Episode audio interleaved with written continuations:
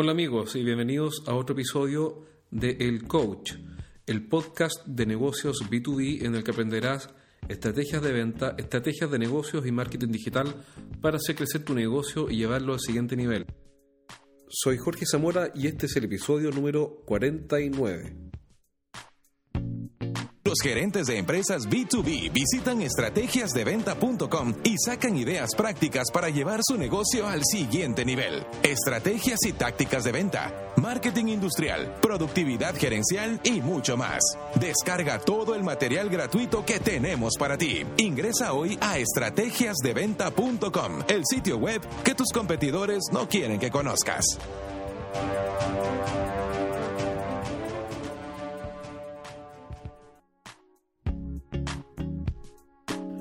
Hola amigos, bienvenidos al programa.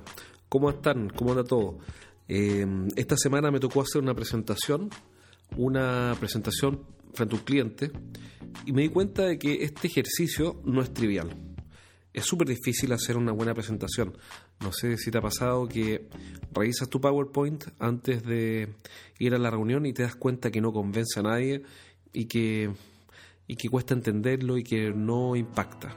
Y uno se da cuenta cuando hace presentaciones que, no impactan porque el cliente pierde la atención, empieza a mirar la hora o simplemente se aburre o sencillamente te dice, mira, eh, mándame la presentación y yo lo voy a mostrar acá internamente y te cuento cómo, qué podemos hacer. Y cuando un cliente te dice eso, tú sabes exactamente, igual que yo, que no hay nada de interés y que de ahí no va a salir ningún negocio. Entonces, em, parte de esa explicación está en que la presentación no fue lo suficientemente buena como para lograr qué, para lograr que el cliente te diga me interesó, me gustó, avancemos y cuando tú lo invitas a dar el próximo paso, él acepta. Por eso en el programa de hoy día vamos a ver algunos consejos prácticos para hacer mejores presentaciones. Esto no es, una, no es una clase de PowerPoint y tampoco voy a hablar de los dibujos o las fotos que tienes que poner porque la verdad me parece que todo eso es secundario y mm, vas a saber resolverlo sin ningún problema. Me refiero a si poner viñetas de un color o de otro o fotos de un tipo o de otra. Yo sé que eso tú lo vas a poder hacer sin ningún problema. La dificultad en realidad no está ahí, sino que está en el mensaje, en el concepto que vamos a exponer. Entonces, sobre eso tengo algunas ideas que comentarte. De partida, no endiosemos las presentaciones. ¿A qué me refiero? A que es necesario tener una buena presentación para mostrar, sin duda. La pregunta es, ¿es necesario mostrarlas siempre o a todos los clientes o en todo momento? Las presentaciones tienen que usarse cuando es necesario y si es que es necesario. ¿Por qué? Porque cuando nosotros nos ponemos a presentar, a hacer nuestra presentación, en general estamos hablando de nosotros y no del cliente. Entonces, son una herramienta útil, sin duda, que debemos usar, sin duda tenemos que usarla. Pero una cosa es usarla y otra cosa es abusar de ella. Me ha pasado, por ejemplo, en equipos de venta que hemos entrenado que dicen, mira, yo vendo de esta manera, yo me acerco al cliente y le digo, mira, me gustaría presentarte mi empresa y muestro este PowerPoint. Y yo me pongo en el lugar de ese cliente y digo que espanto que llega un tipo que no conozco, que me quiere vender algo y que me dice, hola, déjame presentarte mi empresa. Y empieza a hablar de ellos con un PowerPoint. Sinceramente yo lo encuentro una lata, pero ya espantosa. Entonces, em, lo importante no es la presentación, lo importante es crear valor para el cliente. Ese es el concepto eh, eh, principal, esencial. Si podemos agregar valor con una presentación, fantástico. Si no, fantástico. La presentación es una herramienta, no es un fin en sí mismo. Entonces no perdamos de vista de que si vamos a usar una presentación que vale la pena usar, bueno, usémosla creando valor. Entonces usémosla si es necesario y en el momento adecuado o el momento ideal. Ahora, ¿cuál es el momento ideal? En una entrevista de venta, la primera parte de la entrevista es la apertura. En la apertura nos presentamos y nos posicionamos como expertos que vamos a hacer preguntas para poder ayudar. Después de la primera parte de apertura viene la investigación. Y por último viene la aptitud o mostrar aptitud, que es donde sí mostramos el calce entre nuestro producto y los problemas que encontramos. Entonces, como idea general, uno podría decir que las presentaciones podemos usarlas cuando tenemos que mostrar aptitud, después de haber investigado los problemas del cliente. Bueno, eso es como introducción, como, como contexto, eh, cuándo y cómo eh, se entiende bien o conviene usar las presentaciones. Pero ahora vamos al detalle del cómo, a la, a la estructura misma, que, que me imagino que es la idea de este programa para quien nos escucha, sacar ideas más prácticas. Pero ojo con lo anterior porque el contexto adecuado va a hacer toda la diferencia. Así que vamos con tres ideas importantes que pueden mejorar considerablemente tus presentaciones en PowerPoint. La mayoría de las presentaciones falla o funciona mal por una razón muy sencilla, y tú la tienes que haber visto, yo creo.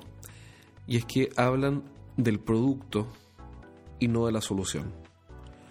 Es decir, cuando nosotros le presentamos a un cliente el producto y hablamos del producto y de cómo viene embalado o de cómo funciona el proceso o cómo funciona el servicio y el producto o el servicio para arriba y el producto o el servicio para abajo, estamos agregando cero valor porque los clientes no compran un producto, sino que compran una solución.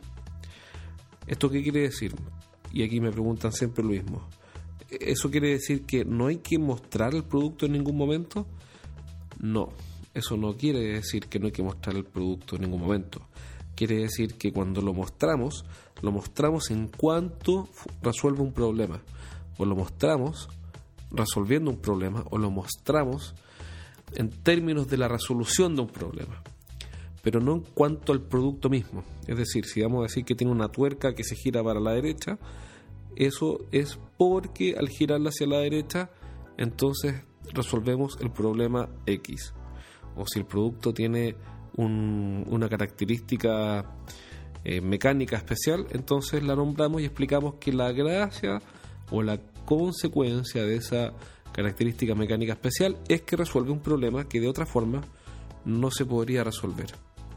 La mayoría de las presentaciones que veo hablan del producto, son productocéntricas, por no decir egocéntricas, porque a fin de cuentas cuando uno habla de su producto, su producto, su producto para arriba, su producto para abajo, lo único que está haciendo es hablar de uno mismo, de lo que uno le interesa y no del cliente. Así que uno podría también decir que esa es una presentación egocéntrica. Pero por ahora llamémosle producto céntrica. Entonces el primer error, o el primer punto, es que la presentación no puede describir el producto, sino que debe describir la solución o describir el producto en términos de la solución que hace, o que entrega, o que genera. Y ese es el primer ingrediente de una buena presentación, darle el foco correcto a toda la presentación. La segunda, el segundo punto para tener una buena presentación que impacte a nuestro cliente es que, por favor, por favor, que la presentación no hable de nosotros. Porque si hablar del producto es una lata para el cliente, bueno, hablar de nosotros es aún más lata, es decir, es aún menos interesante. Eh, son muchas las presentaciones que, que tienen 20 diapositivas de las cuales y eso es lo otro, ojalá sean breves, lo más breve posible. Breve entendida como solo lo necesario, en cuanto a longitud, solo lo, necesario y no más largo lo necesario. Pero bueno, extensión más que longitud, ¿eh? la palabra ahí es extensión, nunca más extensas de lo necesario. Entonces, son de esas 20 diapositivas, eh, que ya sería muchísimo, pero en fin, digamos que son 20 diapositivas, hay 15 diapositivas hablando de nosotros. Que nosotros en esta empresa somos los líderes, que nosotros somos líderes en la categoría no sé cuánto, que nosotros tenemos un market share del no sé qué, que nosotros tenemos certificación no sé cuánto. Y así hablamos de nosotros y nosotros y nosotros y nosotros. Y si hay una forma de aburrir a las personas y, y garantizar una relación de poco valor, es hablar de nosotros. Cuando nos, preocupamos de hablar de nosotros y de nadie más, a quien nos escucha le da, pero una lata, pero ella espantosa, porque a uno lo que le interesa es hablar de uno y eso es humano.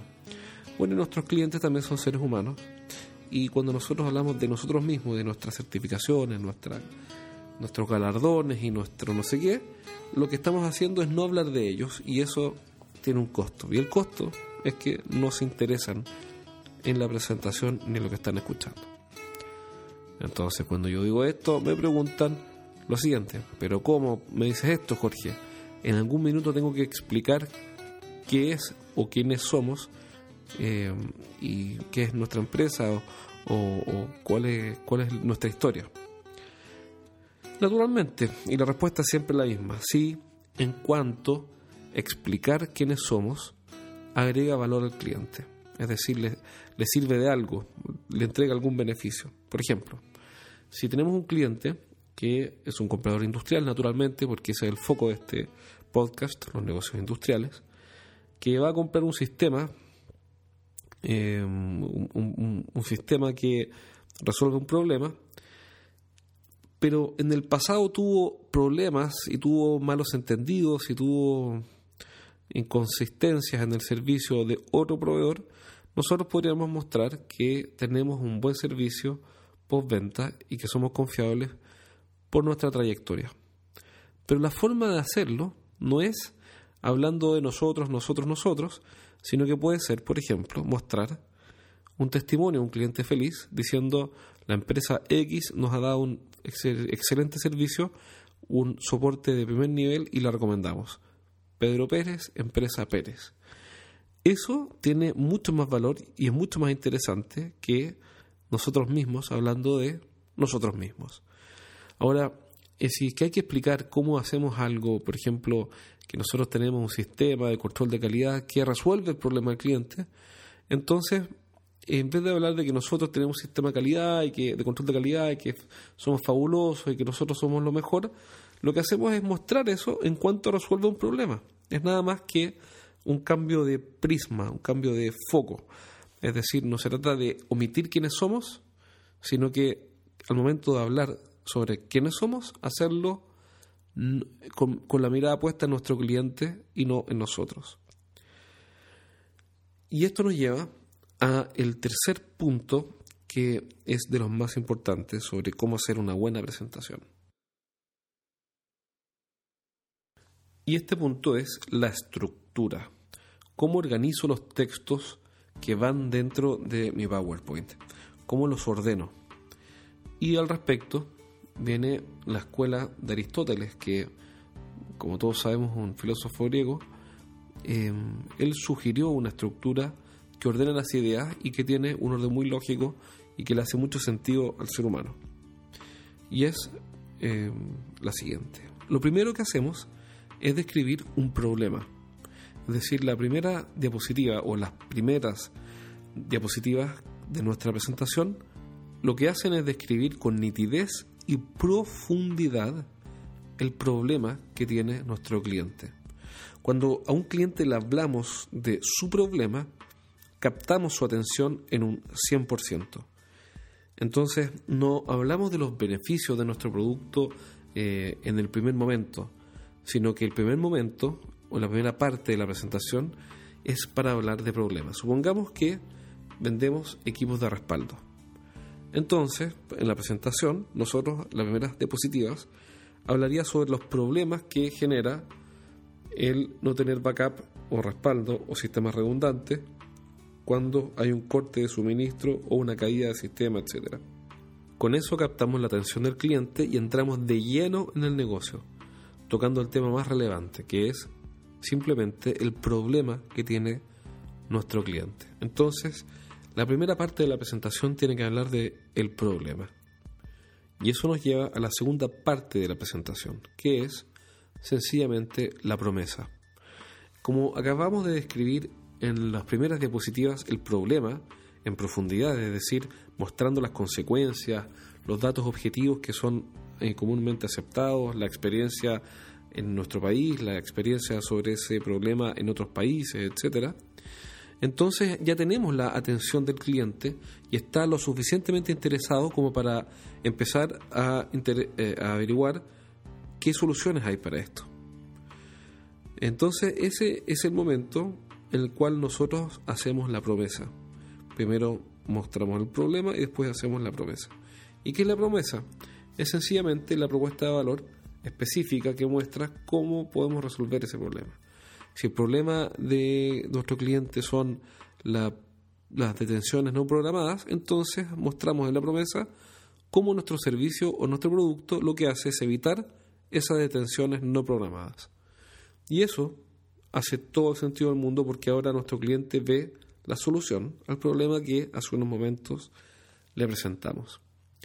Y esto nos lleva a la tercera parte de la presentación.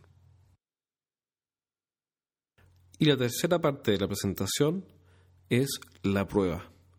La prueba es la parte de la presentación en la que explicamos por qué deberían creernos. Aquí respondemos la siguiente pregunta. ¿Por qué debería creerte? Y tenemos que hacernos esa pregunta y responderla. Naturalmente no es que uno ponga ahí en el título por qué debería creerte, pero lo respondemos literalmente. Entonces mostramos, por ejemplo, testimonios de clientes, casos de éxito, eh, mostramos una garantía, por ejemplo, eh, mostramos eh, la experiencia que hemos tenido en este tipo de productos o servicios en el tiempo, mostramos, por ejemplo, quiénes están detrás del servicio, quiénes son técnicos calificados o ingenieros calificados por tal fábrica, etcétera, de tal universidad o tal escuela de ingeniería, etcétera. Entonces, de exhaustivamente mostramos por qué alguien debería creernos. Y ese es uno de los principales desafíos en las ventas B2B, B2B o business to business, que es eh, demostrar la aptitud con credibilidad. Porque como las compras son importantes, son valores eh, grandes, nuestro cliente siempre va a tener el temor o el, el riesgo de estar eligiendo a la persona equivocada. Y por eso es clave mostrar por qué deberías creerme. Y esto nos lleva a la cuarta parte de la presentación del PowerPoint y es el precio. El precio no es propiamente el precio del producto, se le llama precio, pero en el fondo lo que es esto es el llamado al cliente para que tome una acción específica hacia adelante, asuma un costo. Aquí le ponemos una prueba y vemos si es que está realmente interesado en seguir adelante con nosotros. Por ejemplo, la última parte de la presentación puede ser una invitación a una demostración, una invitación a un seminario, invitarlo a evaluar conjuntamente la solución técnica, una validación de la especificación técnica, un estudio para determinar la configuración ideal que resuelve su problema.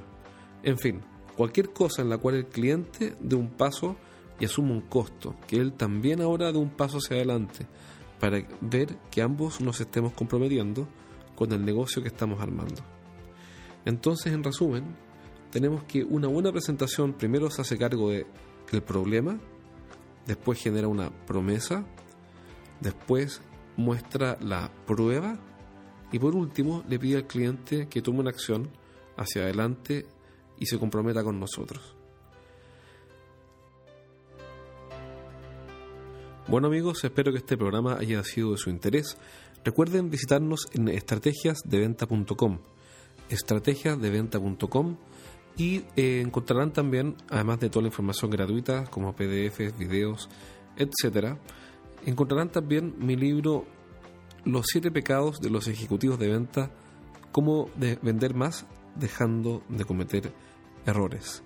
Es una guía práctica de 7 puntos que puedes implementar rápidamente, principalmente dejando de cometer 7 errores, y eso te va a ayudar a impactar rápidamente tu nivel de ventas. Es un libro que ha tenido muy buenas revisiones de sus lectores y que pueden encontrar en Amazon o comprarlo directamente en nuestra página web estrategiasdeventa.com slash libros. Soy Jorge Zamora y espero verlos pronto en el capítulo número 50.